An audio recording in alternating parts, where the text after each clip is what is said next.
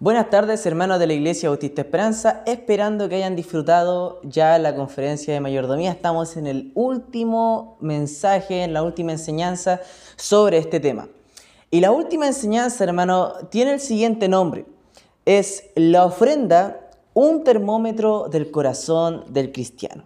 Sí, hermano, la ofrenda es el termómetro que mide el corazón de cada cristiano.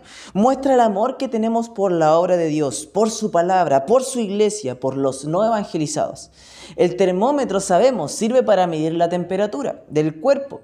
Y el diezmo, hermano, eh, la ofrenda que damos, sirve para medir la temperatura espiritual de nuestra vida es, eh, nos examina en cuanto eh, nosotros amamos más a Dios que el dinero. Por esa razón hemos contemplado esta conferencia, con la idea de que nuestro corazón, hermano, sea desafiado a amar más a Dios que cualquier otra cosa. Y sea desafiado, hermano, a ver la magnificencia de Dios en todo y lo pequeño que somos nosotros, pero aún así, viendo el cuidado y valor que Dios nos da para usar nuestro dinero para su obra, usar nuestros recursos bien y administrar administrarlos correctamente para poder dar, hermano, a la obra del Señor. Según de Corintios 8 y 9, hermanos, son por excelencia el pasaje de, del dar en el Nuevo Testamento. Yo quiero que me acompañe en 2 Corintios capítulo 8. Es quizás, hermano, la exposición en el Nuevo Testamento más completa acerca del tema del dar. Hemos escuchado varias veces citarse este texto. Quizás en la mañana yo cité un poco en el, el capítulo 9, un poco del 8, pero hoy quisiera enfocarme, hermano, en los primeros siete versículos del capítulo 8, respondiendo a la pregunta, ¿por qué la ofrenda es un termómetro del corazón del cristiano? Primero, hermano, la ofrenda es el termómetro del corazón del cristiano porque la generosidad es una obra de la gracia de Dios. Vea conmigo 2 Corintios 8, versículos 1 y 2. Asimismo, hermanos, os hacemos saber eh, la gracia de Dios que se ha dado a las iglesias de Macedonia, que en grande prueba de tribulación, la abundancia de su gozo y de su profunda pobreza abundaron en riquezas de su generosidad. Como sabien, bien sabemos nosotros, hermanos, nosotros hemos sido salvos por la gracia de Dios. Efesios 2, 8 y 9 dice que por, eh, por gracia somos salvos por medio de la fe, y esto no es de nosotros, sino es don de Dios, y no por obras para que nadie se gloríe. Es una gracia de Dios la salvación. Y no solo eso, el creyente salvo vive cada día la gracia de Dios. Acompáñeme a un texto, mi hermano, en Juan capítulo 1, versículo 16. Juan capítulo 1, versículo 16. Juan 1, 16. Dice la escritura, porque de su plenitud tomamos todos y gracia sobre gracia. Cada día, hermano, usted experimenta gracia. ¿Por qué gracia sobre gracia? Gracia para la salvación y sobre gracia. Gracia para la vida, hermano. Cuando vemos en la escritura, Dios está obrando en el corazón de los creyentes por medio de su gracia. La ofrenda es una muestra de que la gracia de Dios ha tenido efecto en nuestra vida.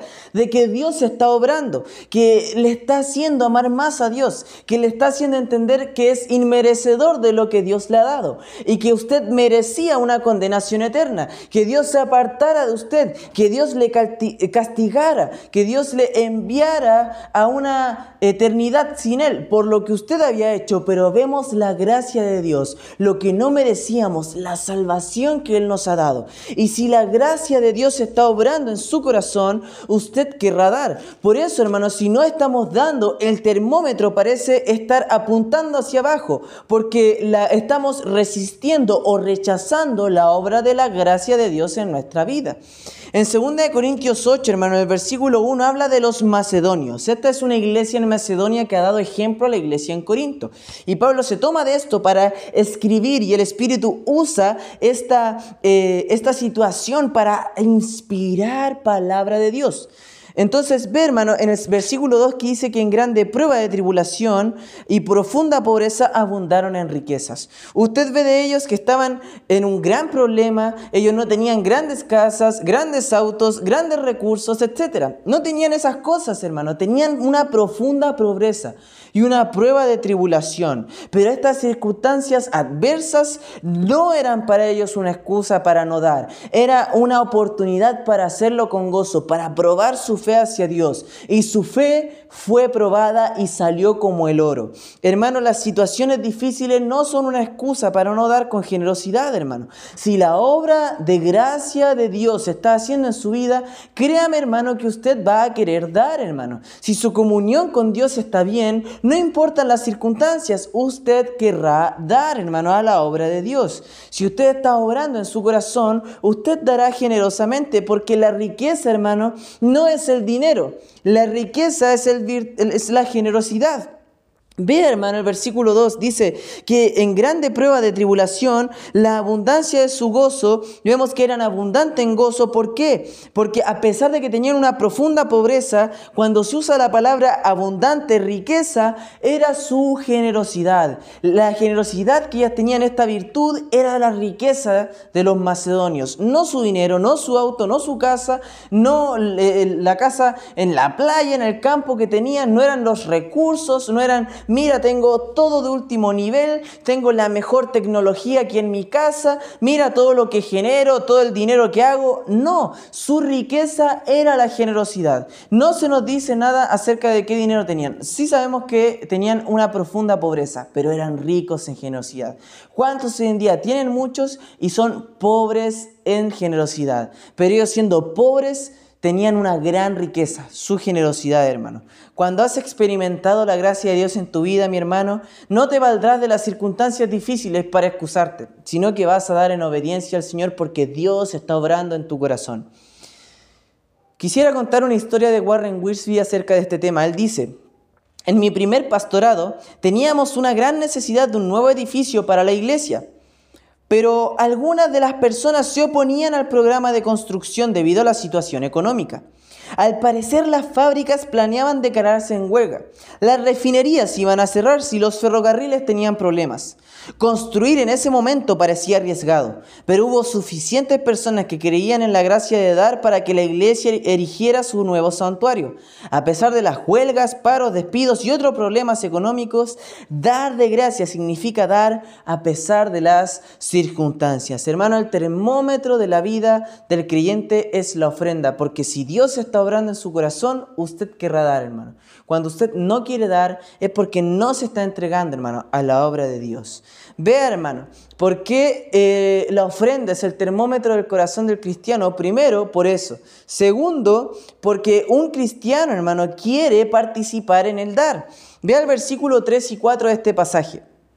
Pues doy testimonio de que con agrado han dado conforme a sus fuerzas y aún más allá de sus fuerzas, pidiéndonos con muchos ruegos que les concediésemos el privilegio de participar en este servicio para los santos. Según vemos en este texto, hermano, el cristiano es alguien que desea participar en el dar y en el dar más allá de sus fuerzas. En una ocasión, hermano, un hermano tacaño de una iglesia dice, el predicador dijo que debíamos dar hasta que duela. Pero a mí me duele, a mí me duele solo pensar en dar. Resta mucho esta actitud que muchos tienen acerca del dar, que la actitud de los hermanos en Tesalónica. Tenían grande tribulación, profunda prueba, pero abundaron en generosidad. Y ellos querían dar y no solamente dar, sino también ellos dieron más allá de sus fuerzas. Ellos le pidieron a Pablo y le rogaron que ellos estuviesen ahí para dar y que él les contase en ellos para que diesen a la ofrenda. Y usted ve como Pablo desea que ellos también estén. Pablo no dice, no, esta gente tiene poco dinero, no, no, ahí está bien con ustedes. Vamos a ir a otras iglesias que tienen más dinero, quizás Corinto, Éfeso, unas ciudades más grandes con más personas. No, no, no, hermanos macedónicos, por favor, den, ustedes abundan en riquezas, ustedes tienen un gran corazón, ustedes están haciendo la obra de Dios, la obra de Dios está en su corazón, lo vemos, porque tienen un deseo por dar, son generosos ustedes, ustedes no se aferran a lo material, sino a lo terrenal. Vemos, hermano, que en nuestra vida a veces no es así. Piensa en su vida, hermano. Quiero hacerle unas preguntas de reflexión. ¿Es usted, hermano, que cuando apremia la oportunidad desea ayudar? Sea ofrendando a algún pastor invitado, ofrendando a algún hermano en necesidad, donando mercadería al kilo de amor, aumentando su ofrenda misionera cada año, dando con generosidad su diezmo ofrenda misionera y proyecto Nehemías, Por eso pregúntese, hermano, ¿cómo es su corazón? Si usted desea participar en el dar.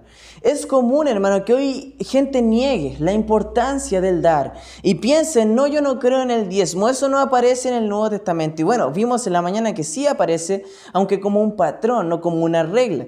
Pero, hermano, eh, la, la gente que habla en contra del dar, cristianos, entre comillas, digo, hermano, porque como vimos una obra de gracia quiere dar, pero un cristiano que no quiere dar, hermano, regularmente o que está en contra de esto, no es porque quiere dar 15 o 20% diciendo, no, el diezmo no está, quiero, quiero dar el, el 15%, quiero dar el 20% de mis ingresos. Regularmente no es por eso, es porque quiere dar menos de sus ingresos, porque quiere dar menos a la obra. Por eso, hermano, el verdadero creyente ve la importancia de la generosidad que debe tener y desear aún más, dar aún más allá de sus fuerzas. Los hermanos eh, eh, macedonios estaban dispuestos a participar de esta colecta. Pero piense usted, ¿cuándo vemos a un cristiano queriendo participar? Es un gozo, hermano, ver a personas que dicen, hay una necesidad, yo quiero aportar, yo quiero dar, yo quiero estar ahí, yo quiero estar ayudando a otros, yo quiero servir. Tome, hermana, aquí está mi mercadería para el kilo de amor y estas personas que están necesitadas. Hay alguien que necesita, bueno, aquí voy a dar, aquí voy a participar en la ofrenda. La iglesia necesita para qué? Para el terreno, para eh, eh, los obreros, para las misiones. Aquí estoy yo, aquí están mis recursos. Quiero usarlo en lo eterno y voy a dar aún más allá de sus fuerzas.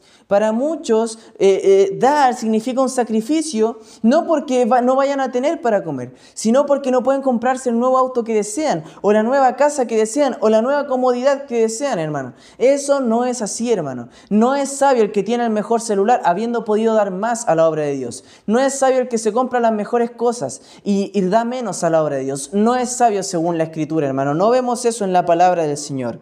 Ellos dieron una ofrenda de gracia. No era algo que estaban eh, presionados por dar. Si usted ha de dar, hermano, es porque el Señor Jesucristo está obrando en su corazón, ya ha obrado en su corazón.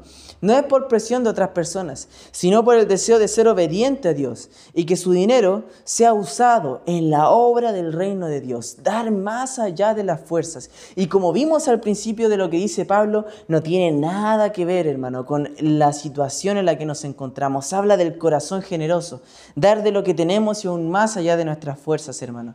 Eso puede significar para algunos dar mil, cinco mil o diez mil pesos y para otros dar 200, 500 mil pesos o un millón, hermano. Pero todo es según cada uno haya prosperado, como vimos en la mañana y hemos visto en esta conferencia.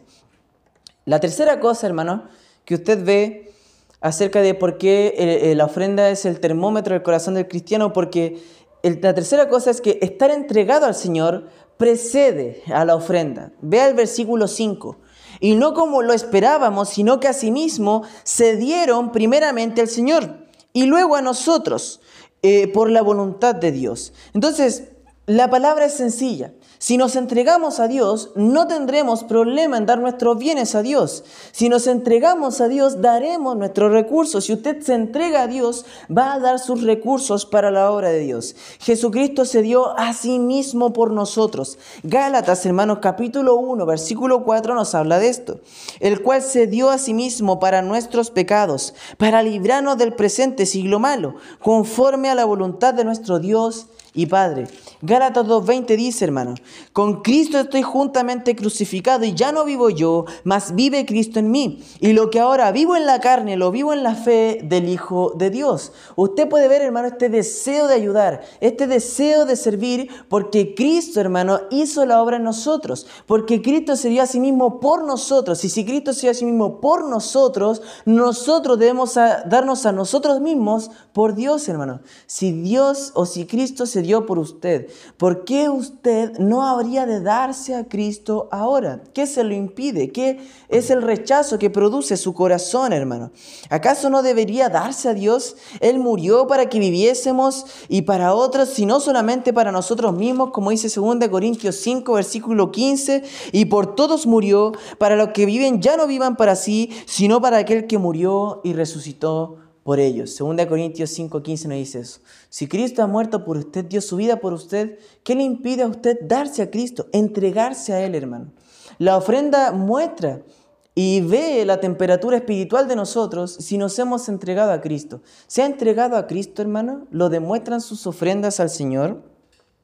Hermanos, una persona que se ha entregado al Señor es una persona que querrá ofrendar, que querrá dar a misiones, que querrá dar para las necesidades de la iglesia.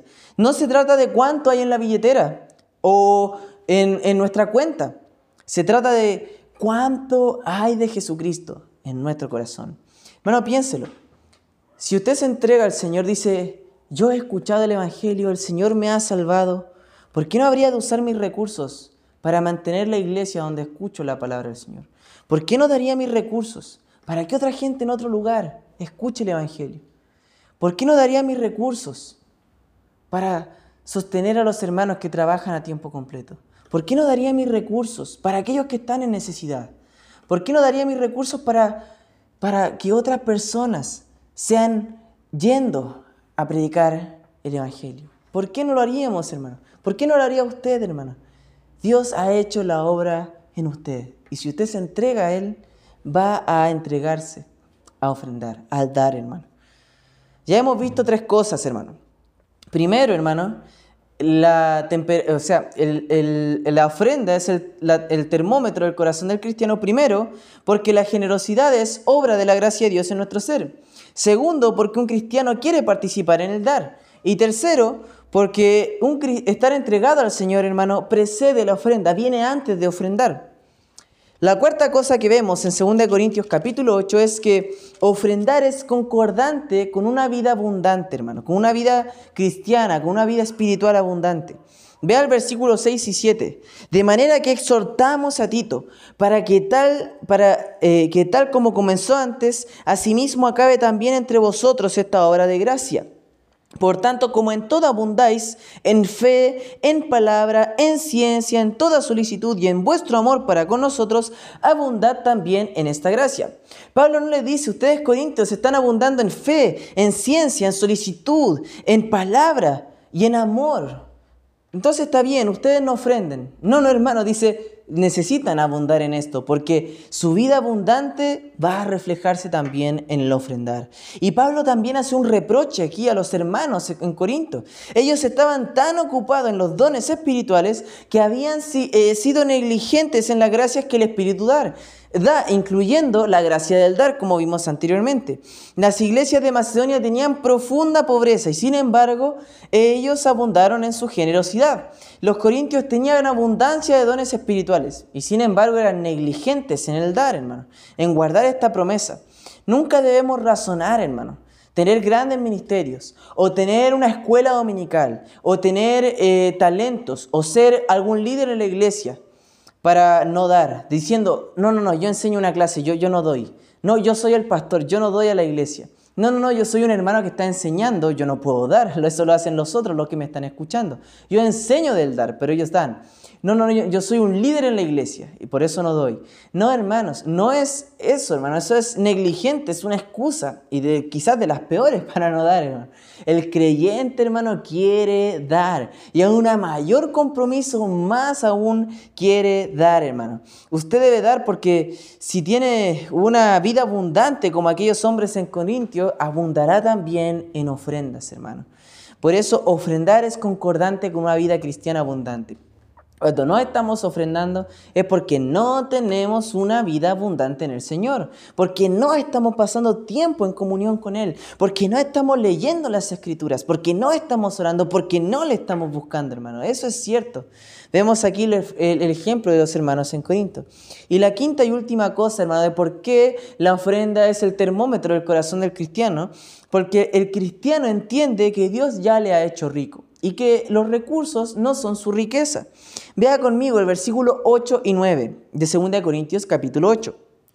No hablo como quien manda, sino para poner a prueba por medio de la diligencia de otros, también la sinceridad del amor vuestro, porque ya conocéis la gracia de nuestro Señor Jesucristo, que por amor a vosotros se hizo pobre siendo rico, para que vosotros con su pobreza fueseis enriquecidos. Bien se nos dice, hermanos, en Efesios 1.3, que hemos sido bendecidos con todas bendiciones espirituales en los lugares celestiales.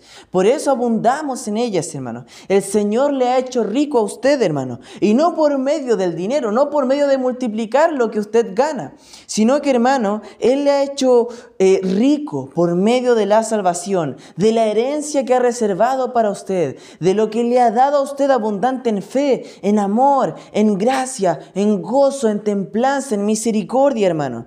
De los tesoros en el cielo, de lo que se nos habla, hermano.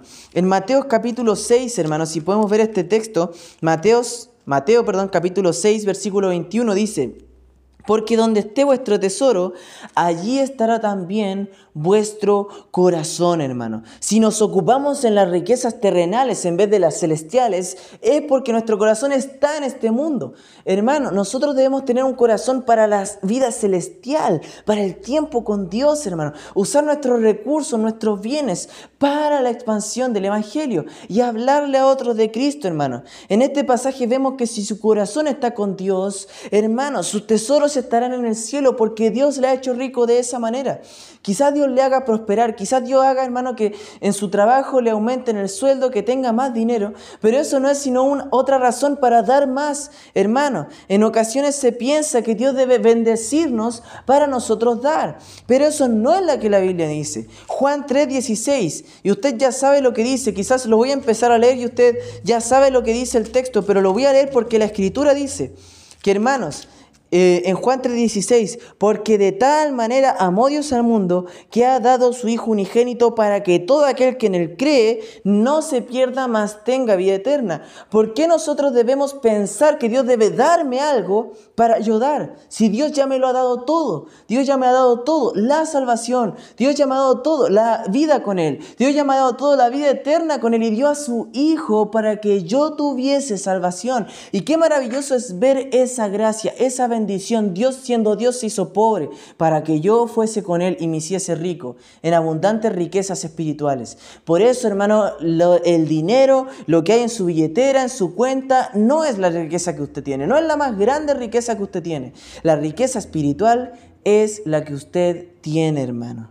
Todo lo demás, hermano, es añadidura. Él ya lo ha dado todo. Si así lo cree, hermano, verá la ofrenda como una forma de que el reino de Dios sea expandido, de que se abran más iglesias, de que más obreros se levanten, de que más gente escuche el Evangelio. No verá la ofrenda como algo eh, eh, malo para su vida. Tengo que dar, tengo que ofrendar, tengo que diezmar, hay una ofrenda misionera.